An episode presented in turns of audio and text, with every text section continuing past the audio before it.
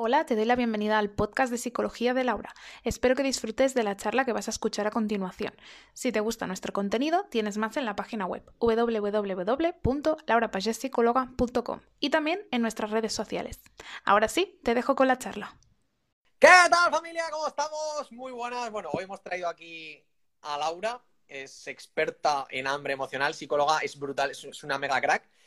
Y como siempre, sabéis que yo hablo muchísimo, me voy a callar, quiero que se presente ella, que nos cuente un poquito y luego resolveremos todas las dudas que nos habéis dejado y al final tenemos una pequeña sorpresa para los que llegan hasta el final del, del directo. No digo más, yo me callo. Y bueno, Laura, todo tuyo.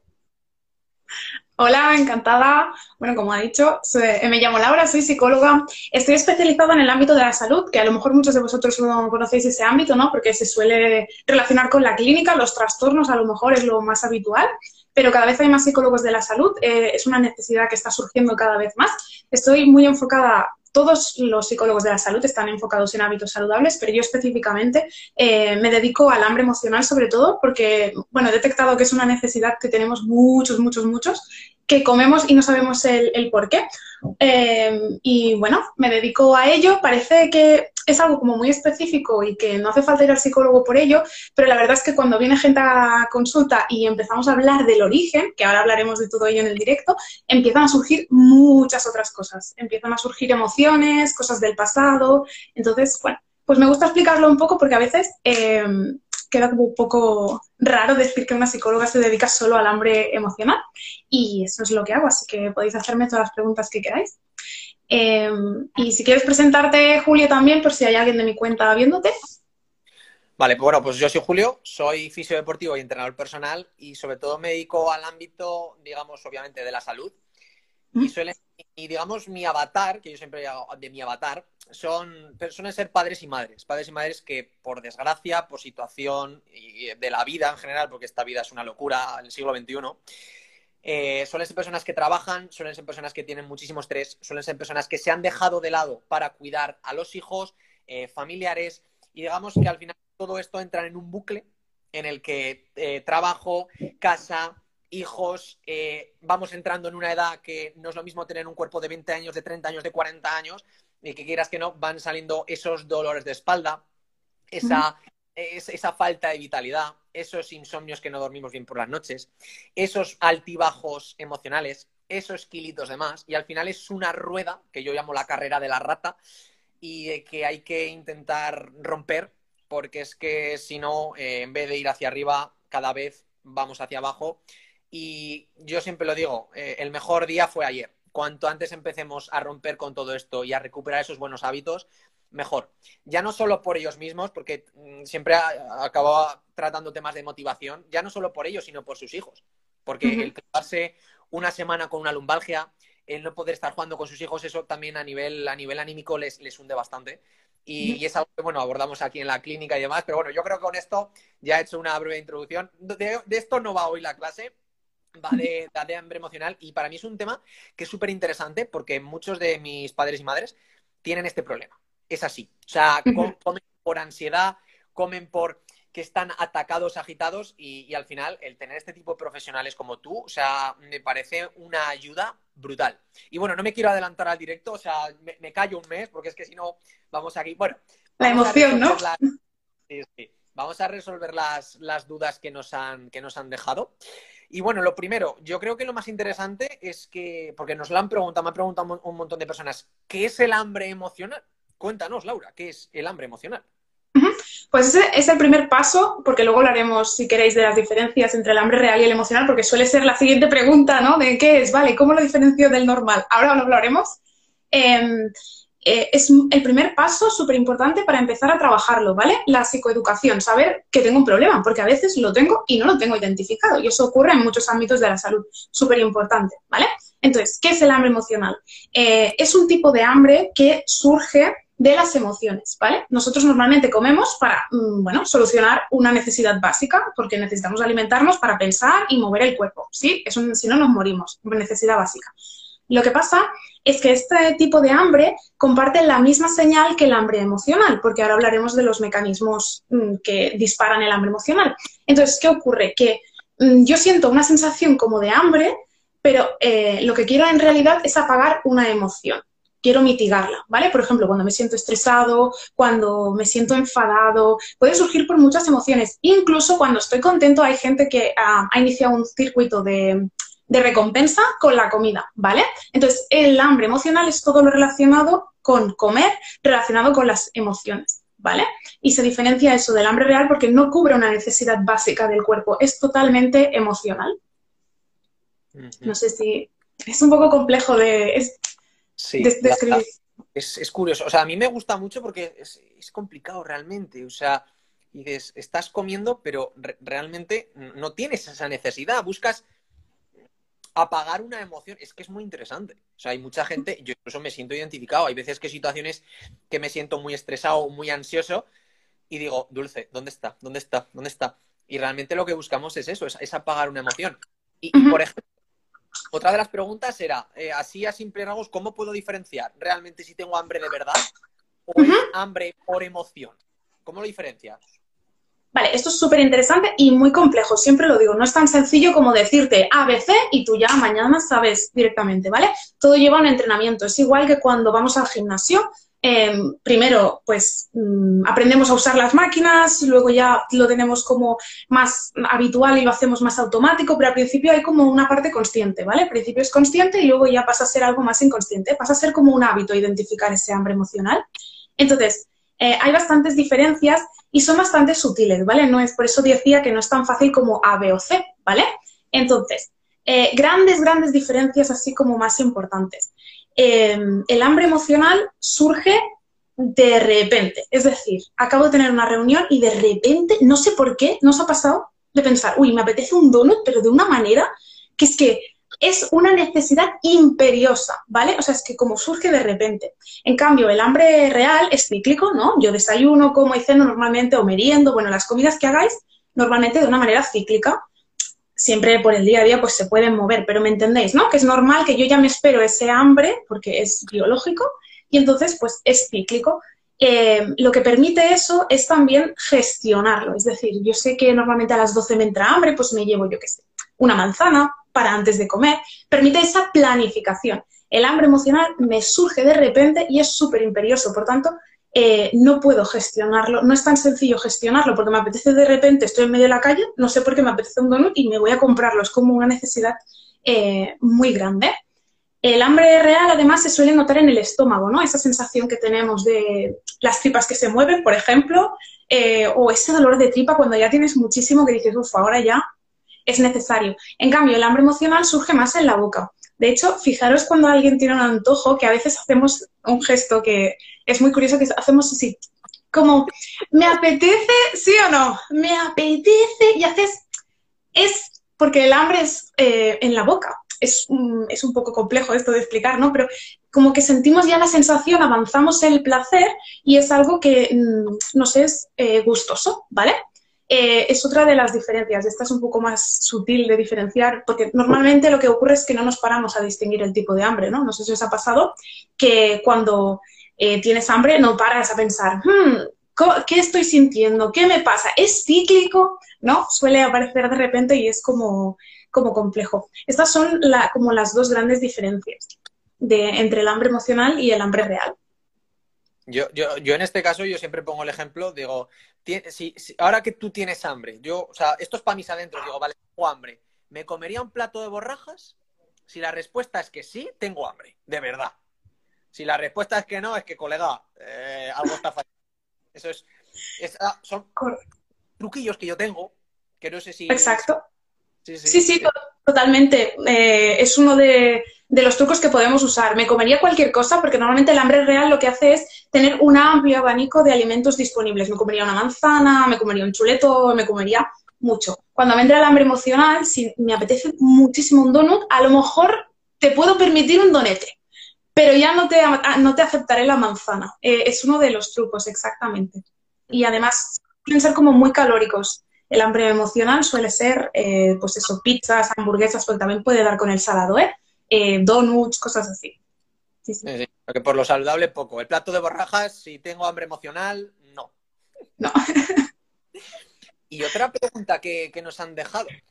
eh, ¿por qué, y a mí alguna vez también me ha pasado, ¿por qué el dulce, por ejemplo, no, nos calma esa ansiedad? O sea, ¿qué es lo que hace realmente eh, la alimentación? ¿Cómo, ¿Cómo funciona? ¿Cuál es el mecanismo? Vale, esto es muy, muy interesante y creo que es algo que me enfada muchísimo y que no nos enseñan de pequeños. Decidme si a alguien le han explicado esto, por favor, porque me sorprenderé muchísimo. Pero nos dicen que hay que comer porque es saludable, obviamente, porque si no engordamos, tenemos enfermedades. Pero a mí nadie me ha explicado cuál es el origen de, comer por hambre emocional y creo que es muy interesante porque la, la, psicoeducación y conocer lo que me pasa es la primera herramienta para gestionarlo. Eh, entonces, aquí hay dos cosas súper importantes, ¿vale? El cerebro primitivo, que ahora lo explicaré y em, un neurotransmisor que se llama serotonina. Yo os hablaré de nombres para que sepáis de dónde viene todo esto, pero que nadie se aprenda los nombres, que no es lo importante. Tenemos un, neurotransmisor en el cerebrito que lo que nos produce es placer. Hay muchos otros, ¿vale? Pero la serotonina es como la principal en el hambre de la que vamos a hablar ahora. ¿Qué ocurre? Que nosotros no la producimos. La producimos a través de una sustancia, un aminoácido que se llama triptófano. ¿Qué ocurre con el triptófano? Que yo no lo estoy generando, necesito comer para generarlo. Entonces yo como, consigo el triptófano y mi cerebro consigue los ingredientes, por decirlo, para, para generar esa serotonina. Y entonces me siento bien. ¿Qué ocurre? Que cuando como me siento bien, porque es así de sencillo, genero esa serotonina que me falta. Por eso me da por comer cuando tengo hambre emocional, ¿no? Que a veces parece raro. ¿Y por qué como para callar las emociones? Pues hay una parte biológica y también ocurre por nuestro cerebro primitivo. Esto es un poco más complejo, pero lo simplifico un poco. Eh, nosotros somos un cerebro primitivo metido en una sociedad moderna. Mm, creemos que tenemos un cerebro como muy avanzado y es verdad, hemos desarrollado ciertas capacidades y funciones, pero muchas otras son muy, muy primitivas. Las compartimos con un león, por ejemplo, que parece una tontería, o con una cebrita. Entonces, ¿qué ocurre? Que nuestro cerebro cuando se estresa activa los mismos mecanismos que cuando tenemos hambre. ¿Por qué? Porque yo, en medio de la selva, hace millones de años, sí, me surgía la necesidad o sentía que, había un estresor o una ansiedad, que ahora, por ejemplo, puede ser un trabajo de la universidad, antes era algo que realmente ponía en peligro mi vida. Podía ser un león, por ejemplo. Entonces, mi actividad tenía que ser de huida o de lucha, pero me tenía que preparar porque mi supervivencia de mi especie estaba en peligro. Ahora eso no ocurre. ¿Qué pasaba? Pues que entonces antes, normalmente comía bayas o comía lo que tenía alrededor, a lo mejor me preparaba comiendo alimentos más altamente calóricos, y, pero con un valor nutritivo más alto también. A lo mejor, por ejemplo, frutos secos, ¿vale? Nos ponemos en la selva hace millones de años, ¿sí? Ahora, ¿qué ocurre? Que nuestro cerebro sigue teniendo este mecanismo que se activa con la ansiedad y el estrés, hay un millón de estresores que nos levantan esa alarma, pero es que es impresionante perder el bus, llegar tarde, la reunión, y es como pa, pa, pa, pa, pa. Mi, cerebro va recibiendo todo ese input y lo que hace es activar esos mecanismos y busco comida por dos vías para tener mm, esa saciedad mm, emocional de sentirme bien y por qué también porque estamos eh, respondiendo a una necesidad biológica. ¿Qué ocurre? Que el alimento altamente calórico que tengo ahora disponible no son frutos secos, son los donuts, son las pizzas, son las hamburguesas.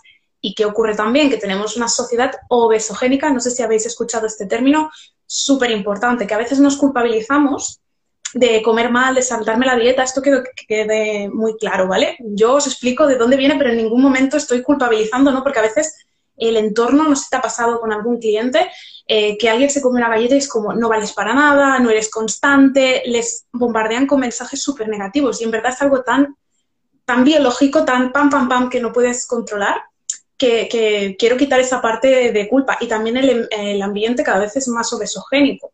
¿Cuánta publicidad hay del Burger King en el autobús por la mañana? ¿Cuántas ofertas de croissant más leche, eh, café con leche hay de 1,20 euro? ¿Tú has visto la de manzana con...? No, es que no hay. Y si la hay, es más cara. La última, te, corto un segundo, y la última lo estuve comentando con mi nutricionista, la de Aitana, haciendo, no sé si era el McDonald's o Burger King. Una señora que yo no tenía ni idea que encima era celíaca y estaba promocionando un producto que tenía gluten y es en plan, lo siento, pero es que si tú te comes eso te va a dar una reacción que vas a flipar y te vas a... En fin, de locos, sí. O sea, es el problema de la sociedad. No, está en el directo el hablar de, por desgracia, de, la sociedad obesogénica. Es así, o sea, tenemos un entorno que al final eh, hay muchos intereses económicos detrás en, que comamos mal, en que nos automediquemos por, un tubo, porque al final la farmacéutica y la alimenticia pues, pues saca tajada. No interesa tener personas saludables, sino eh, es cuestión de ver los precios. Ve a ver cuánto vale la verdura y la fruta, a cuánto vale un donut, una hamburguesa, un... Ahí está. Interesa que, comamos mal, que no hagamos ejercicio, que estemos enfermos. ¿Por qué? Porque siempre hay gente, y, aquí es lo que digo, son los lobbies, los grandes lobbies, son los que sacan tajada a costa de nuestra salud. Pero bueno, no vamos a entrar en... y es, es, un punto que hay que, hay que tener en cuenta. Oh, pues me ha molado, me ha molado esos dos, esos dos mecanismos. Yo quiero añadir que, por ejemplo, a nivel de la serotonina, pues el tema del triptófano y demás, por ejemplo, la, actividad física ayuda a que se libere este tipo de hormonas. Por eso es tan importante el tema del ejercicio. Por eso nos hace sentirnos también el ejercicio después de lucharnos. Que sí, que puede ser duro, que puede ser sacrificado, pero es que luego realmente vale la pena y te sientes bien. Entonces, esta es otra pequeña ayuda, quieras que no, para al final, pues eso, para liberar esas hormonas de la felicidad. Hago pequeño, Sí. Perdona. No, no. Eh, bueno, muy, muy rápido, perdón, es que con el lag del directo me sabe mal pisarte, pero esto es muy interesante lo del ejercicio, eh, porque antes teníamos el circuito de esfuerzo-recompensa natural. Ahí nadie, nadie pensaba en el cerebro primitivo, volviendo a la selva de donde venimos nosotros, aunque no me parezca. Eh, nosotros nos teníamos que mover sí o sí para conseguir las cosas. Entonces, estábamos generando esa serotonina, nos sentíamos bien y teníamos el esfuerzo de, de recompensa y gratificación como automatizado. ¿Qué pasa ahora? Que me paso mil horas sentado y busco esa recompensa en las redes sociales, con la comida, porque me hace sentir bien. Entonces es un círculo vicioso muy complicado de romper. Por tanto, hay que comer bien, que ya lo hablaremos si queréis de las formas de evitar el hambre emocional, y además hay que hacer ejercicio. Sí, sí, totalmente. Sí, es un punto que hay que tener bastante en cuenta, ya te digo, sobre todo por desgracia en la sociedad en la que vivimos y que al final, yo siempre lo digo, no nos lo van a poner fácil, no quieren ponernos lo fácil.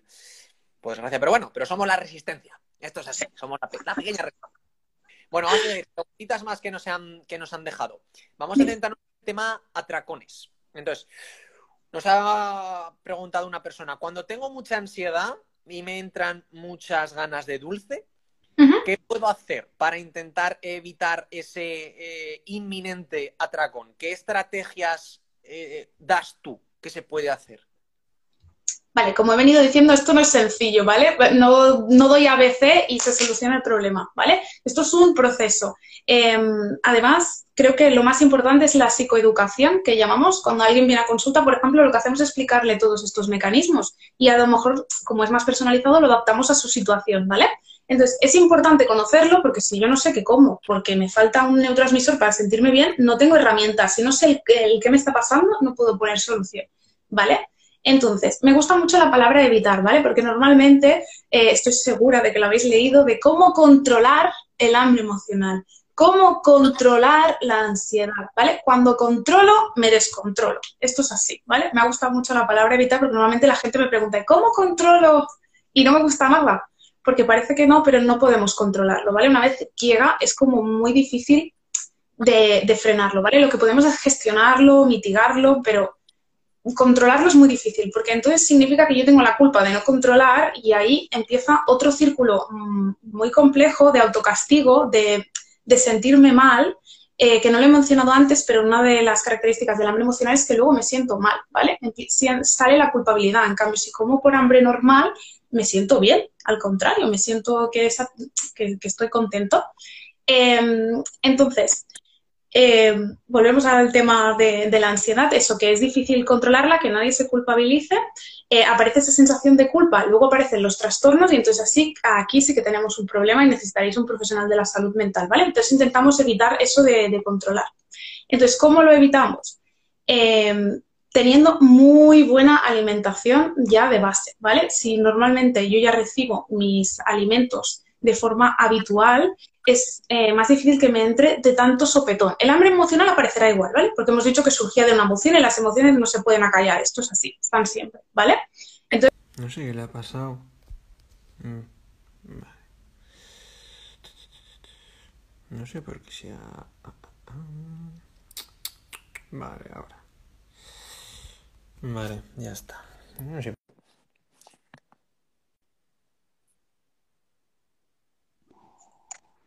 Hola. Ahora, cosas de directo. No sé por qué se ha cortado directamente. Se me ha cerrado la aplicación. Digo, ¿qué ha aquí? Cristo, el poder. Eh, no sé hasta dónde eh, esta se ha cortado. Um. Pero bueno, mm, si no podemos retomar un poco por donde estábamos hablando y, y ya está, ¿vale? Vale, bueno, estábamos respondiendo qué puedo hacer para evitar cuando me dan esas ganas antes de darme el atracón. Y lo que habías dicho, Eh, el tema de la culpabilidad y demás. Sí. Exacto, que no nos sintamos culpables porque, bueno, lo- todo lo que he venido explicando hay una parte como biológica y no intentemos controlar porque cuando controlamos descontrolamos y cuando descontrolamos me siento culpable porque no he podido controlar y empezamos un círculo vicioso muy complejo, ¿vale? Donde entran los trastornos y aquí sí que no hay tu tía, tendréis que ir a un profesional de salud mental porque eh, es difícil de romper ese círculo vicioso. Perdonad mi lenguaje coloquial, pero creo que llega más el mensaje a veces, ¿no? Total. Que hablar de palabrejas de serotonina, triptófano. Em, eh, pues vamos a hablar de cómo podemos evitarlo. Lo que os decía es mantener una alimentación saludable la mayor parte del tiempo, porque cuantos más nutrientes tenga mi cuerpo, eh, menos eh, apremiante será ese hambre emocional, que repito que surgirá igualmente, ¿de acuerdo? Las emociones no las podemos acallar, están ahí siempre, 24 horas, 7 días a la semana.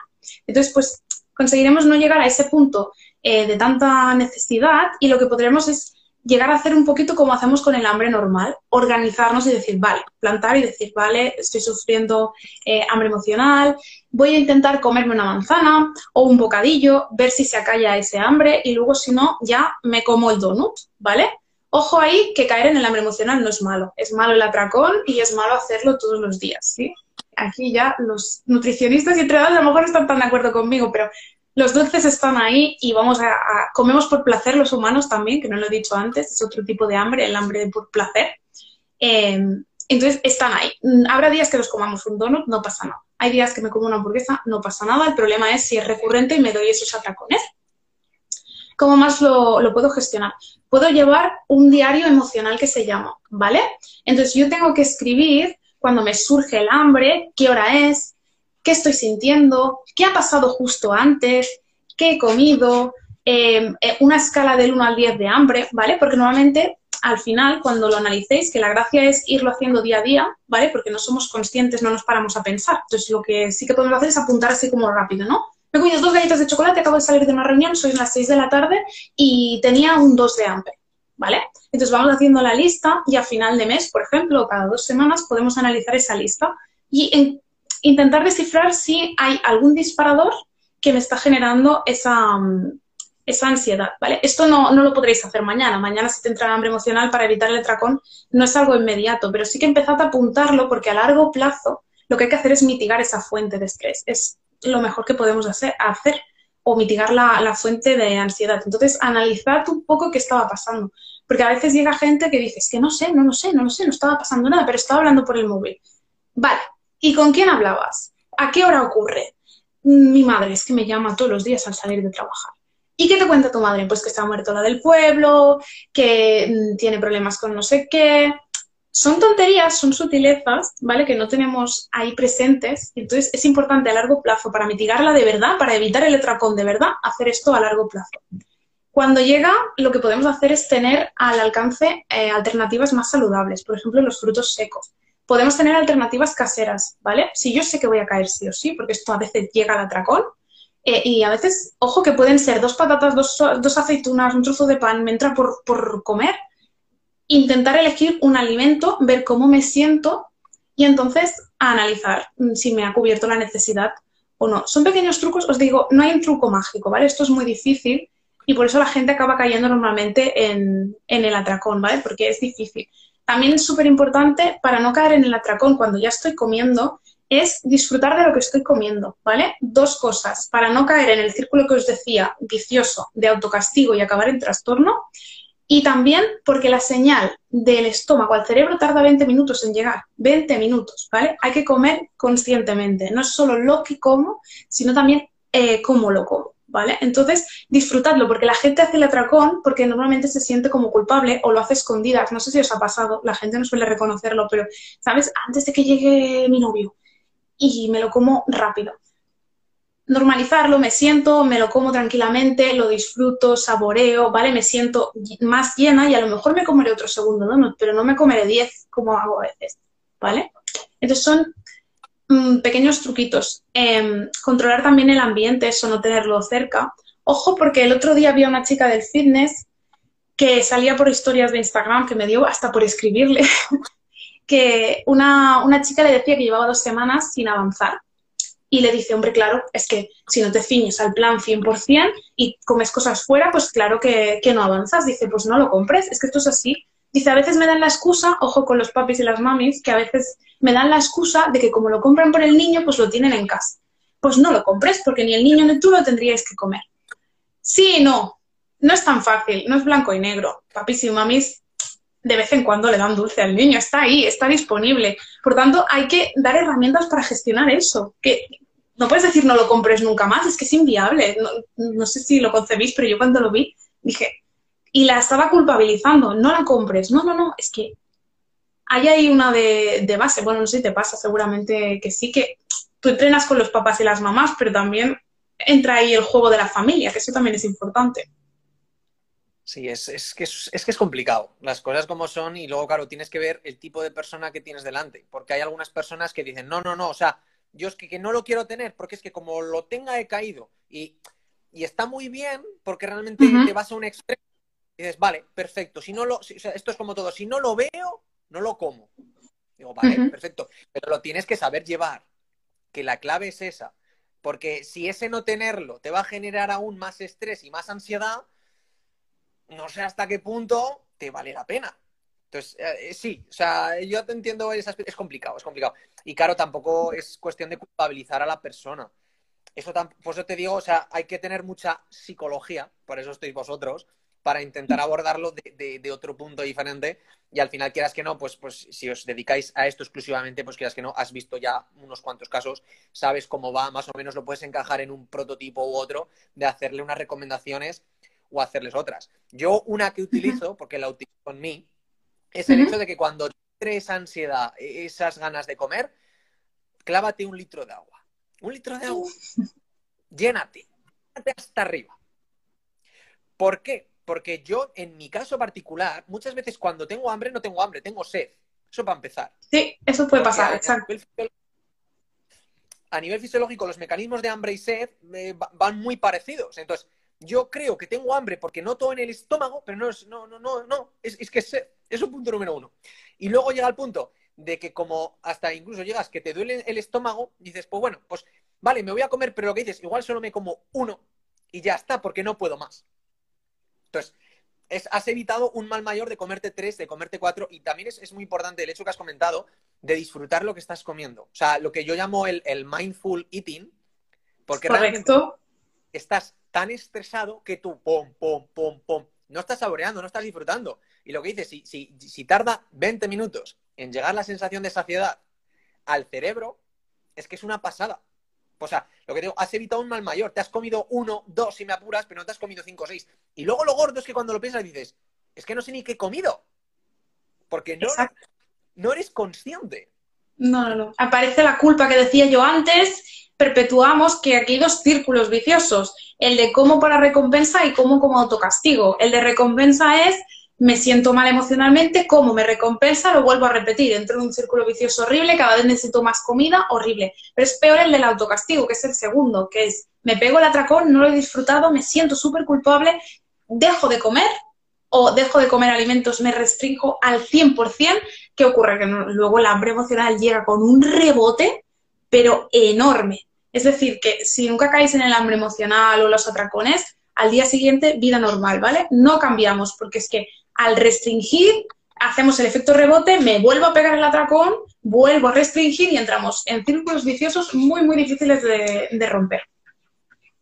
Totalmente. Es que al final es, es, un tema complicado. Yo siempre digo que, que si realmente si la persona mmm, come por ansiedad, o sea, yo creo desde mi punto de vista, desde la, o sea, que hasta que no solucione esa emoción, hasta que no esa herida emocional o lo que tenga, lo va a ir repitiendo el proceso. Porque realmente el hambre emocional no deja de ser una consecuencia. Exactamente. ¿no? Al final apagas un fuego, pero si la. O sea, date cuenta que las, las emociones las tenemos todos los días. Correctamente. Si no abordas la causa primigenia, el decir, vale, pues es que el problema es que mi madre me estresa porque bla, bla, bla, bla, bla, bla. Si no sanas eso y tu madre te llama todos los días, pues vas a tener 30 atracones emocionales que igual paras 5, 6 o 7, pero los Exacto. 23 restantes, Es difícil, ¿eh? O sea, es muy complicado parar uno. Imaginaos si es diario, o sea, es que es alucinante. Por eso digo que culpabilizamos mucho a la gente, ¿eh? En plan, te has saltado la dieta, qué floja eres, o no, no lo compres y ya está, y solucionamos el problema. Esto es así de sencillo. No, no, hay problemas de base más grandes. Pero lo que os decía al principio de llevar el hambre emocional, yo os recomendaría que si tenéis mucha ansiedad acudáis a un profesional de la salud mental. Pero entiendo que a veces, económicamente, ojo, que eso a veces cuesta, o también por otros motivos o estigma, no queremos ir. Vale, pero entonces hacemos la reflexión nosotros. Lo que pasa es que esto es a largo plazo, es lo que te decía. Si mañana me entra hambre emocional, no me voy a poder poner a analizar y tampoco querré ponerme a analizar, me querré comer el donut. Entonces, súper importante mitigar la fuente, pero que no es tan fácil. Es, eso lleva un trabajo, pero sí, sí, es lo primordial. es muy difícil. Y ojo que aunque la tratemos, el hambre emocional seguirá apareciendo. O sea, esto es así, asumámoslo, vamos a vivir con ello. Por eso digo que cuando llegue el atracón, saboreo, me bebo un litro de agua, intento comerme primero una manzana. Yo esto lo hago a nivel personal, o sea, para que veáis que lo pongo en práctica en, en mí misma. Sé que es hambre emocional, me como la manzana y hay días que digo, y hay días que no, digo, me voy a por el donut. Y me como el donut, pero me lo como con un gusto. Hago el mindfulness eating que decías, eh, que no lo llamo así por si alguien no, no sabe lo que es, pero al final es comer consciente, que eso tampoco nos han enseñado. Nos han enseñado a alimentarnos, encima depende de dónde vengas, de la familia en la que te hayas criado, del entorno que hayas tenido. Llevamos como una mochila muy grande de, de cosas que... Por eso digo que es muy complejo el tema del hambre emocional, que parece una, una tontería, ¿no? Es me como dos donuts, ¿qué problema hay? Pero hay como mucho más. Sí, y sobre todo ser conscientes, porque mucha gente, o sea, y, y, toma, y date verdad, eso es lo que has dicho, el diario de las emociones me parece súper interesante, porque así vas a ver un patrón. Entonces, vas a ver que, que, que, que no hay casualidades, hay causalidades. Una emoción Exacto. te lleva al final a un pensamiento, ese pensamiento te lleva a una acción, esa acción es comer y el resultado, pues ahí está. Entonces, buscar e-, esa emoción. Para ello puedes tener un autoconocimiento de 20, 30 años contigo mismo, va a decir, vale, a mí el, eh, mi trabajo me genera estrés, o yo qué sé, o cuando tengo un problema con mi pareja me genera esta emoción que me lleva a este pensamiento, que me lleva a esta acción, que es ponerme de dulce hasta arriba. Entonces, es muy importante darte verdad al final decir, vale, pues yo sé que, entonces, y intentar evitar pues eso, esos problemas. ¿Cómo se solucionan esos problemas de pareja? Pues ahí entraríamos en otro psicólogo, pues para abordarlo de otra forma diferente. Pero obviamente es complicado. Es complicado porque las emociones siempre van a estar ahí. Pero si tenemos estrategias, herramientas, yo, yo lo que digo, al final, caer, claro que vamos a caer. Pero la clave es, uh -huh. es, es intentar caer con menos frecuencia. Ahí está la clave. Porque es que si caemos Exacto. todos los días, pues acabaremos mal, por desgracia. Esto es, esto es así. Pero ya digo, a mí este tema me encanta, es súper interesante porque realmente yo diría el 95% de la población a nivel emocional no se encuentra bien. Y más con no, el y menos ahora con la pandemia. Más la situación que están viviendo. O sea, y, y, luego ven los medios de comunicación, que esa es otra, que no vamos a hablar aquí, pero ya pues, si nos metemos a ver los medios de comunicación que te están contando que no hay más que maldad en el mundo, muertes, eh, cosas malas, y uf, es que ya Estamos bombardeados. Ya solo cuando ves el telediario es que te entran ganas de, de te entra una ansiedad y dices, no veas dulce. A ver, digo. Entonces, por, por ejemplo, ahí yo lo que les digo, apaga la tele, intenta buscar un entorno positivo. O sea, es eso, son pequeñas herramientas y consejos, que es lo que te digo, para intentar sobrellevarlo de la mejor forma posible, porque al final, por desgracia, entre comillas, vivimos en una sociedad en la que no nos lo van a poner fácil. Esta es la premisa clave. No nos lo van a poner fácil. Y vamos a caer, claro que vamos a caer. Y la clave es no sentirnos culpables, porque es que, por desgracia, es lo que te digo, no nos lo van a poner fácil. Que eso no tiene que servir como excusa. Pero Exacto. No nos lo van a poner fácil. Yo es, mi, es mi pensamiento. Bueno, seguimos con la siguiente pregunta, que si no, no nos van a dar. Vale. A ver, nos han preguntado, que ya más o menos lo hemos medio respondido, ¿qué, ¿qué, hacer después de que te dé el atracón? ¿Qué, qué, qué hacer? ¿Nos sentimos culpables? ¿Nos sentimos...? O sea, ¿qué es lo que has comentado? Cuéntanos un poquito. Bueno, lo resumimos, pero ya lo hemos dicho, ¿eh? Sigo con mi vida normal, no me siento culpable, intento identificar lo que ha ocurrido, porque a posteriori sí que es más sencillo, ¿no? Esto nos ha pasado de, ay, si hubiera hecho esto con 15 años, ¿no? Cuanto más perspectiva coges, más sencillo es analizar. Haced esto, analizar qué sentía, qué pasó, eh, qué nivel de hambre tenía, qué comía. Eh, es importante. Incluso, os voy a decir una tontería, pero cualquier cosa que sea importante para vosotros. Si hace calor, si hace frío, mm, ¿no? A veces comemos más en invierno, yo qué sé, lo que sea, ¿no? A lo mejor me he comido un helado, pero no me apetecía un helado. ¿Por qué? Pues a lo mejor tenía mucho calor, mira, y, es lo primero que, la primera alternativa que, que, me ha venido. Yo qué sé, chorradas, pero de verdad, analizad las cosas que son importantes para, para vosotros. Sigo con mi vida normal, no me autocastigo, esto es muy difícil, pero intentadlo, ya está, ha pasado, mm, no decir no lo volveré a hacer, eso no, está prohibidísimo, incluso verbalizar contigo mismo, ¿eh? de decir, que esto a veces, ¿no? Decimos que es de locos, entre comillas, hablar solo, el verbalizar las cosas de decir, vale, calma, no ha pasado nada, volveré a caer, soy consciente de ello, el autodiálogo es súper, súper importante. Y estas son las claves. Y si notáis de verdad que hay una ansiedad muy grande, un problema muy grande detrás, eh, intentad acudir a un, acudir a un profesional de, la salud. Totalmente. Eso del autodiálogo yo lo hago todos los días y se los digo aquí a, mis parientes. Digo, tranquilo, que no estoy loco, que hablo, o sea, hablo yo solo. Es que me encanta hablar y yo hablo conmigo mismo y me cuento cosas y tal. No lo sé. Decían que la gente más lista del mundo lo hacía. Yo no lo sé. Yo no sé me considero más listo del mundo, pero yo continuamente estoy hablando conmigo mismo. Y ahora que... Eso que... No sé. Está guay, no sé. Escucha. Sí, sí. Eso que dicen de necesitaba la opinión de un experto y me he preguntado a mí mismo, ¿no? Por ejemplo, dices, ole tú, claro que sí, eso está súper bien. Y también, es muy, muy importante. ¿Mm? Eh, yo sé, por ejemplo, yo incluso, o sea, también eh, buscar romper patrones. Me explico. Eh, al final nosotros los seres humanos nos movemos por hábitos. Entonces, el hecho, por ejemplo, de que cada vez que quedo con Juan, me voy de cañas y me pongo hasta arriba, si quedo con Juan, ¿qué voy a hacer? Pues ahí. Exactamente, es súper importante. El identificar esos patrones. Claro. O lo mismo, o asociamos, si eh, esto es a nivel subconsciente, muy rápido. Si yo le digo a una persona, sábado noche, y me dice kebab, digo, uy, mal vamos, mal vamos. A nivel subconsciente, mal vamos. Entonces, estas pequeñas cosillas te, hacen darte cuenta de que realmente muchas veces a nivel subconsciente, obviamente no somos conscientes de que nos hemos movido durante muchos años por una serie de patrones y al final la sociedad nos lo impone. O sea, sábado noche, fiesta, sábado noche, alcohol, sábado noche, McDonald's, sábado noche, por ejemplo, o domingo, domingo por la tarde, eh, fútbol y cervezas. O sea, yo os lo digo, no nos lo van a poner fácil. Entonces, romper con esos patrones establecidos, que no está mal de vez en cuando y demás, pero ojo, cuidado, porque cuando generamos esos hábitos, luego romperlos y esos patrones es, es complicado también.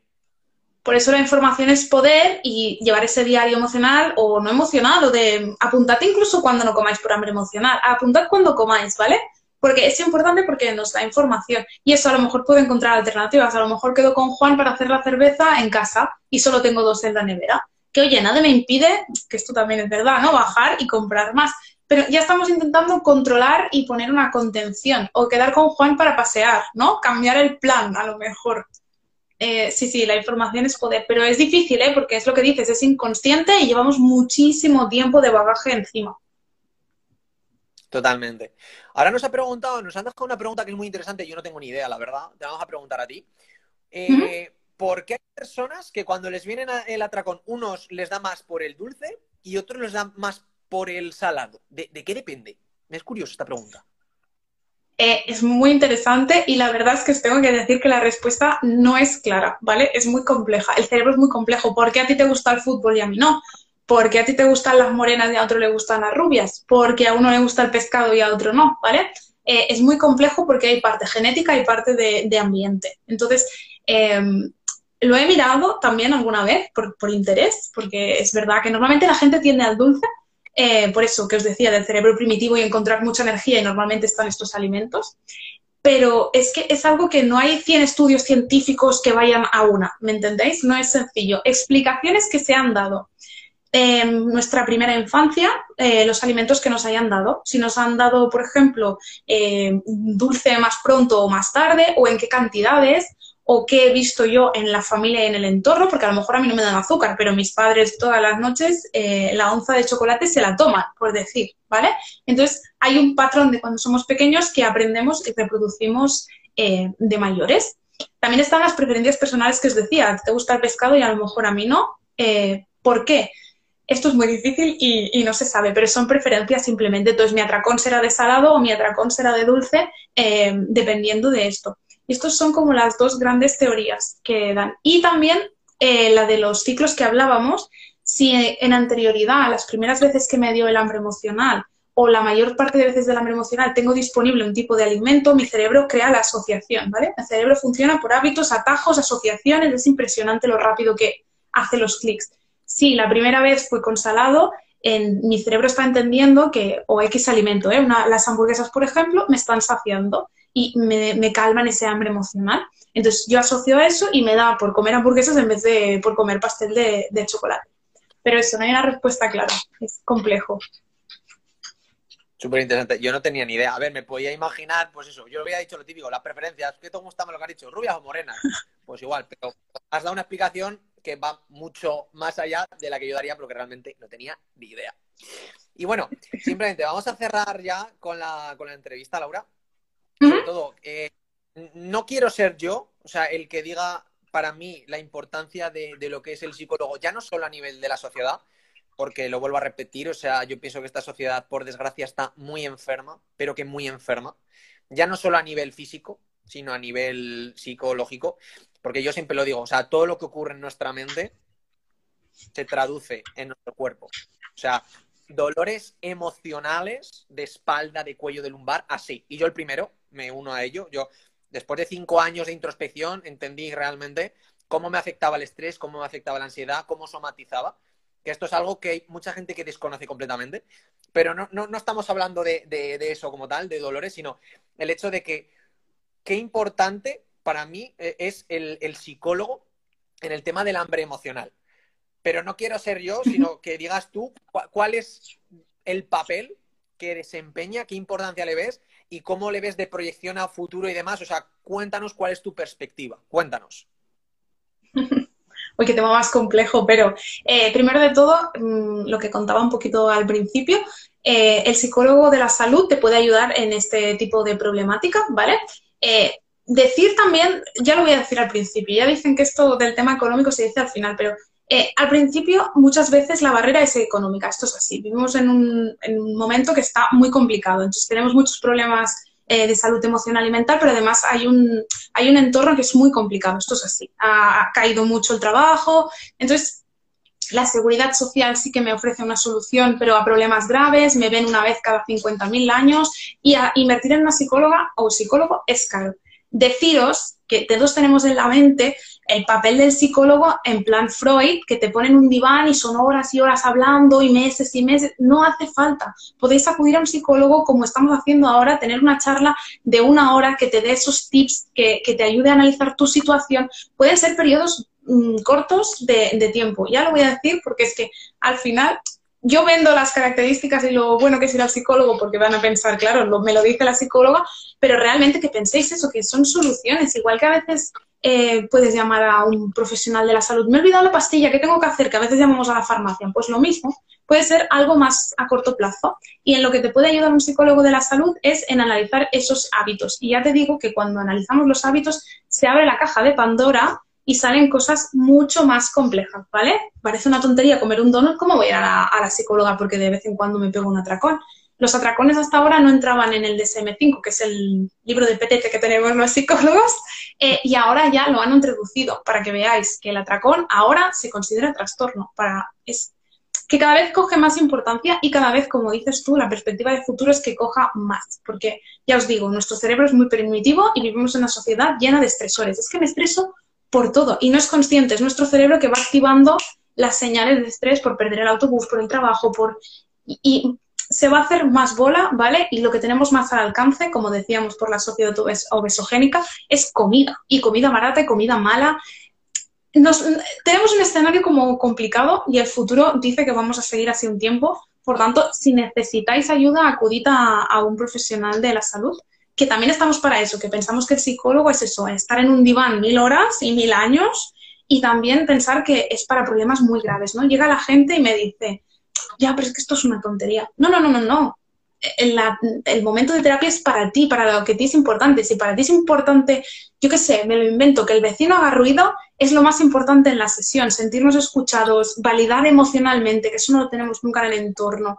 Son beneficios del psicólogo que nadie explica, ¿no? Que te digan en casa, ay, esto es una tontería o ya se te pasará. Tener ese ratito para ti también es como, como súper importante. Mm.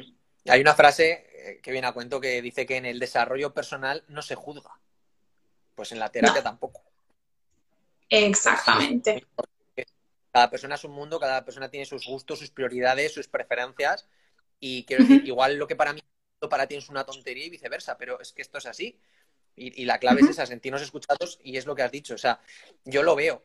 Lo veo el hecho de que eh, cada vez, es lo que digo, estamos mm, más mal de aquí y esto no se trata, no está bien visto todavía. Y eso que yo creo que la figura del psicólogo ha evolucionado mucho de años atrás, que era el loquero para los locos, que ya poco a poco la sociedad va cambiando de, patrón, de chip, de, de, concepto, pero es que yo lo veo cada día más necesario.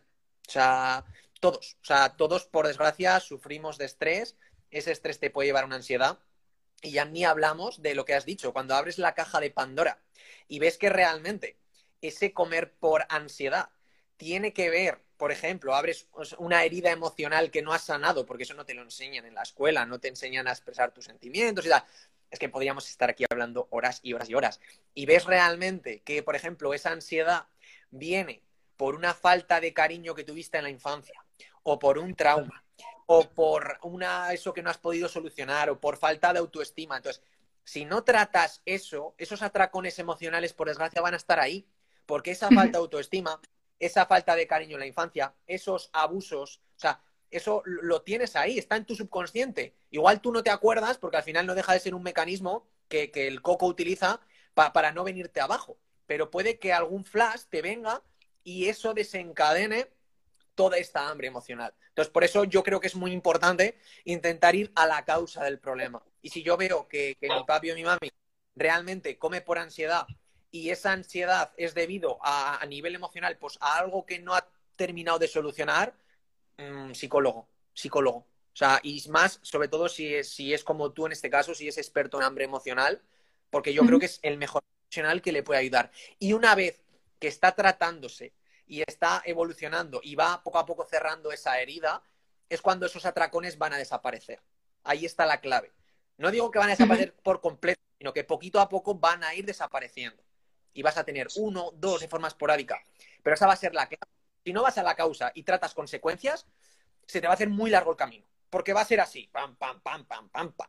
Entonces, en todo, ¿eh? de verdad os lo digo, o sea, ojalá que, la gente tome conciencia de, la importancia y de, la figura del, psicólogo. Para mí, ya te digo, fundamental. Y poco a poco yo espero que, que siga tomando impulso porque creo que es, que es fundamental. Luego ya no entramos en temas económicos y demás, por desgracia, la sociedad la que tenemos es, así, pero necesarios totalmente, totalmente. O sea, que esto vamos a... sí, sí, perdona, Laura, dime, dime, dime, sí. No, no, que yo lo he comentado porque normalmente es lo primero que escucho. Esto es así. Eh, tendrías que ir al psicólogo. Es muy caro, ¿no? Con el fisio, con otros profesionales, el dentista, que me saquen una muela por 50 euros me parece bien, o 100. Pero ir al psicólogo me parece caro. Entonces, eh, me gusta mencionarlo porque es que de verdad que es algo como que surge siempre y, pienso, es que no tenéis que invertir 100.000 euros en, eso, podemos ayudar en, ciertos puntos, que ahora las objeciones ya no son ir al psicólogo es de locos, yo creo que esto ya lo estamos cambiando, pero ahora están surgiendo otras barreras, ¿no? Las económicas por el contexto, eh, eso, el pensar que tengo que ir 100.000 horas a la semana mucho tiempo, ¿no? Podemos acudir a un profesional para dudas concretas y ya está. Quería dejar. Bueno, pues vamos a cerrar aquí el directo y, bueno, cuéntanos un poquito la, super sorpresa si quieres, Laura, para los que están aquí hasta el final. Y yo ya me ¿Vale? hablo mucho. No, no.